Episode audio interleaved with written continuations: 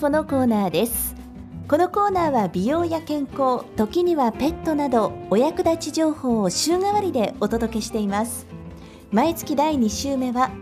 ザ・プーチテーブル。このコーナーはニューヨーク在住のペットグルーマー後藤理香子さんに担当いただいています。さあ今週はどんなお話でしょうか。それではザ・プーチテーブルお楽しみいただきましょう。さてここからはですねザ・プーチテーブルのコーナーです。今回もニューヨーク在住のペットグルーマー後藤理香子さんに担当いただきます。理香子さん今回もよろしくお願いします。はいよろしくお願いいたします。はい今回どんなテーマでいきましょうか？はい、今回はですね、えー、ワンちゃんのストレスにあの関してということなんですけれども、まあ、ワンちゃんにね、あのこう与えるストレス、飼い主さんが与えるストレスっていうのをね、あのお話ししていけたらなと思います。はい、では早速よろしくお願いします。はい、お願いします。えー、まあね、ペットの気持ちを混乱させることによって、まあそれがね、あのワンちゃんたち不安になったり、えー、心を閉ざしてしまったりっていうことから、まあ大きなストレスとなって、えー、それがですね、大きな病院の引き金になったり、あのまあね、ワンちゃんのこの気持ちがね、あの落ち込んでしまったり、あと不安定になってしまったりっていうことがあるので、まあ、私たちもそうなんですけれども、ストレスっていうのはね、あの大きな病気の大きな病気のもとになってしまうこともありますから、あのそういったね、ことがないように自分の態度はどうかなっていうのをちょっとでも見直してもらうといいかなと思います。はい。はい、で、まずですね、まあ、ちょっと4つぐらい、まあ、あの言ううん、あの4つぐらいのね要因があるのかなと思ったりするもっとたくさんあるんですけれども今日はい、今日はですね、あのー、まあ、4つぐらいのねあの要因を紹介していけたいきたいなと思います。で、まあ、まずはですねやっぱり一番は暴力ですよねワンちゃんに暴力を振るうということなんですけれども、あのー、まあ、ちょっとこう悪いことをするとひどく叩いたりとかあと邪魔だ邪魔だと思ってこう蹴ってしまったりとか、あのそういったことをしてしまうとあのワンちゃんたちペットにねすごく恐怖心を与えてしまうんですよね。なのでその恐怖心からこの人に対してのあの敵対心を持ってしまったり、あのまあ後のね後の生涯にトラウマを持ってしまったりして、あのまあ、家族のみならず人に対して攻撃的になってしまうことがあります。であのよくねレスキュードッグなんかにもあるんですけれどもこの虐待を受けたワンちゃんたちがね保護されてその後あのちょっと扱いにくくなってしまったりってすることがよくありますので、まあ、そういったことがないようにあの暴力を振るわないということですよね。うん、ではい、はい、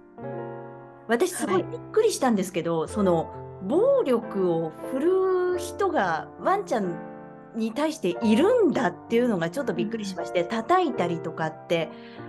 するもんなんですか？そうですね。あのやっぱりあのお子さん持ってるお母さんたちにとってちょっと気持ちがわかるかもしれないんですけどちょっとこう自分がイライラ苛立ってる時に悪いことされるとこうダメじゃないってこうパチンで叩いたりするじゃないですか。しつけの一環みたいな感じですかね。うん、そうですね。だけれども、まあ、その限度がね超えてしまうとやっぱりワンちゃんにとってはすごく不安になってしまうのであの、まあ、しつけの一環でっていうこともあるのかもしれないですけれどもやはりまあ私の個人的な意見としては暴力は良くないなと思いますね。はい。まあちょっとね、このお尻をパチンって叩くぐらいだったらいいんですよ。ただ、その本当にもう頭頭からこう、もう力、もう力いっぱい引っ叩くとかこうっていうのは良くないですよね。そうですね。はい、確かに。はい。はい。はい、そうですね。なので、まあ、暴力はやっぱり避けていただきたいということと、うんはい、あとは2つ目ですね。あのその時のね気分でこのペットに対する態度を変えるということなんですが、まあ、私たちもねよくあると思うんですけれどもこう気分がいい時はねワンちゃんが寄ってきて遊ぼう遊ぼうって言うと自分も気分がいいのでこうどんだけでも遊んであげたりするんですけれどもまあそれがね自分がすごく忙しい時とかなんか嫌なことがあってすごくイライラしてる時とかにあのワンちゃんが来て遊んでいつものようにね遊んで遊んでって言われてもそのワンちゃんの遊んでっていう気持ちをこうもう鼻から無視してしまったりとかあとはもうすごく鬱陶しがってしまったりとかあとはもうさっきもあったんですけどちょっとこうちょっとした普段ちょっとしたいたずらにも普段だったらもうまたこんなことしてで終わるのがその時はちょっと自分がイライラしてるからそこでこうやってこう怒鳴って怒ってしまったりとか大きな声で怒鳴ってしまったりとかするとワンちゃんの方もえー、いつもはこう遊んでくれるのになんで今日は遊んでくれないんだろうとかこの間はねこの間はすごく、あのー、楽しそうにやってくれたのに今日はなんでそんなに怒るんだろうとかって思ってしまうんですよね。なのでそのワンちゃんにとってもこのその時々で態度が変わるとその行動がいいことなのか悪いことなのかっていう判断がつかなくなってしまうんですよね。うんなので、あのー、その時によって気分を変えて気分じゃない気分気分によってそのワンちゃんに対する態度が変わるっていうのもワンちゃんの、あのー、こう気分を不安定にさせたりとかストレスになってしまうっていう要因はありますね。うんなるほどね。例えばこれが 変な話なんですけど上司と部下とかの関係だったら人間同士だからああ今日上司機嫌が悪いからこういう感じなんだなって大体予測はつくんですけどこれワンちゃんだと多分機嫌が悪いっていうことは分かんないんですよね。そうですね。あの機嫌が悪いっていうことは分かってるんだけどもなんで機嫌が悪いのか自分が悪いのかとかなんかそこまで多分考えられないんですよね。なんか私私たちは、まあ、機嫌が悪い、まあ、なんか嫌なことがあったんだなっていうことが考えられるんだけれども、うん、ワンちゃんの場合はあなんか機嫌が悪いなっていうことはわかるんだけどその機嫌が悪い原因が自分なんだって思ってしまったりなんか自分がなん悪いことをしてるからお母さんは怒るんだとか機嫌が悪いんだっていうふうに多分思ってしまうと思うんですよ。なのでこの時前この間はこの行動でも OK だったのに今日はこの行動ではダメだったっていうふうになるともうなんか混乱しちゃうわけですよね。確かに。うん。うんうんはい。でその混乱からあのこう不安不安になって不安定になってストレスになってっていう形で起こることだと思いますね。なるほど。はい。はい。そして続いては3つ目ですね。そしてですね、3つ目ですねは、あとはですね、あの、まあ、からかっ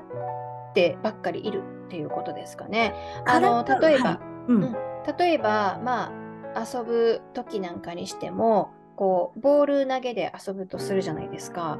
で、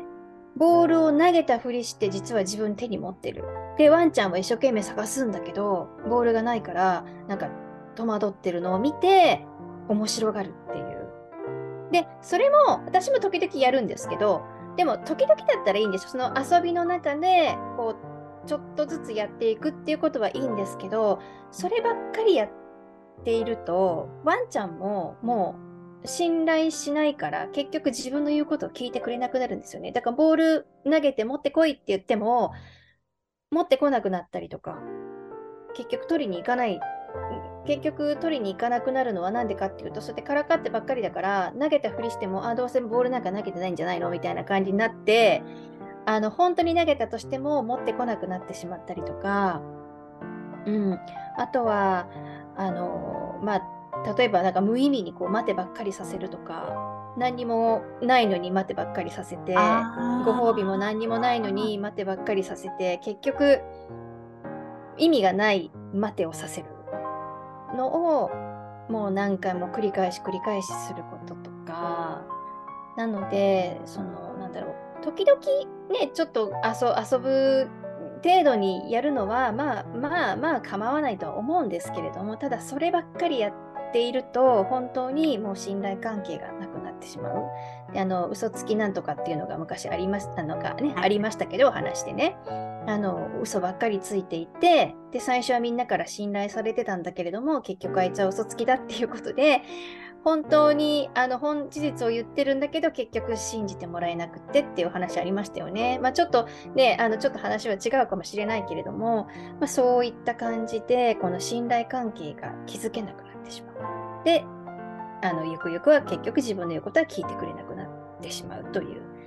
ことになりますよね。うん今の話聞いて私も同じその嘘つきなんとかの話を思い出してたんですけど これやっぱり十分注意が必要ですね本当にね。そうですよね。はい。で、やっぱりそういうこともね、ワンちゃんにとっては、あの、えどうしてどうしてってなるので、ストレスにもなりますからね。はいはい、はい。そして次はいかがでしょうか？はい。次4つ目なんですけれども、これはあの本当によくある、よくあるというか、まあ、結構お話にも聞くようなことなんですが、あの家庭内のね、喧嘩が絶えないお家だと、ワンちゃんやっぱりストレスになるんですよね。例えば、夫婦喧嘩が絶えないとか、まあ、兄弟喧嘩が絶えないとか、まあ、兄弟喧嘩でもこのちっちゃい子たちがわさわさ喧嘩するぐらいだったら全然いいんですけれども、あの、本当になんかもう、なんかいやらしい喧嘩ってあるじゃないですか、人間の。うん、なんかそういう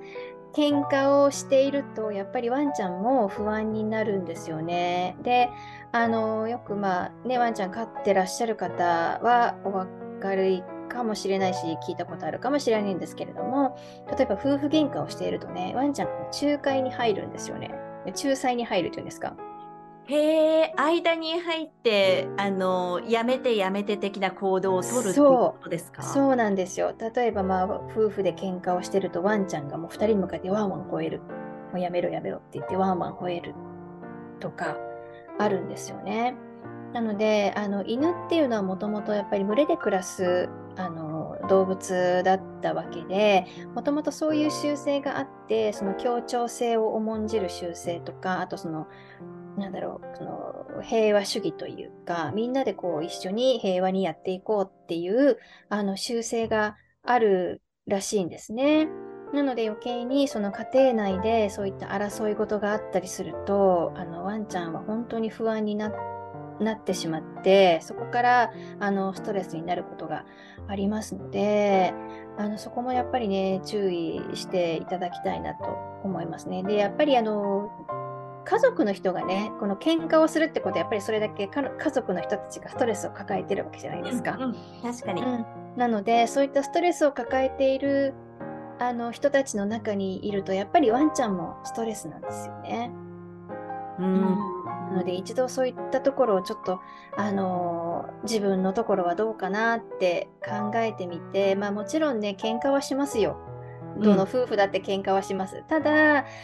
あの、頻繁にね、喧嘩ばっかりしていると、あのワンちゃんにとってはすごくストレスですごく不安になるっていうことをねあの覚えていてほしいなと思いますね。うーんやっぱりもうみんながストレスゼロっていうのがベストですけどなかなかもちろんねそれってね不可能に近いことだと思いますんでちょっとでもまあ軽減していただいてワンちゃんも同じ境遇にいるんだよっていうのを認識するといいのかなっていう感じはしますね。そうですね、そうですね、本当にそうだと思います。やっぱりあのね、みんなのこの信頼関係をうまく築いていくには、ね、みんながストレスがないようにあの過ごしていくのが一番だと思いますのでね。うーんそうですね今日あの4つのね件についてお話しいただきましたけどなんかりかこさんから最後にこのストレスについてとかワンちゃんについてとかなんかリスナーの皆さんに伝えたいこととかあればお願いできますか？そうですね、まあ、やはり先ほども言ったように、まあ、まずはこの自分の気持ちを落ち着けることが最初ですよね。あのワンちゃんにこう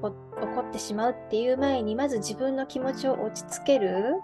っていうことが一番最初だと思うその暴力にしてもその気分によって態度を変えるっていうことにしてもその家庭内の喧嘩にしてもやっぱりまず自分から起こることなのでまずはこの自分の気持ちが乱れていたらちょっとちょっと落ち着いてあの考えながらあのワンちゃんにも接してあげてほしいなと思います。はい、わかりました。ということで、今回はですね、犬のストレスや不安とそれを引き起こす飼い主の行動ということをテーマにお話しいただきました。ザ・プーチテーブル。このコーナーはニューヨーク在住のペットグルーマー、後藤理香子さんに担当いただきました。理香子さん、今回もありがとうございました。どうもありがとうございました。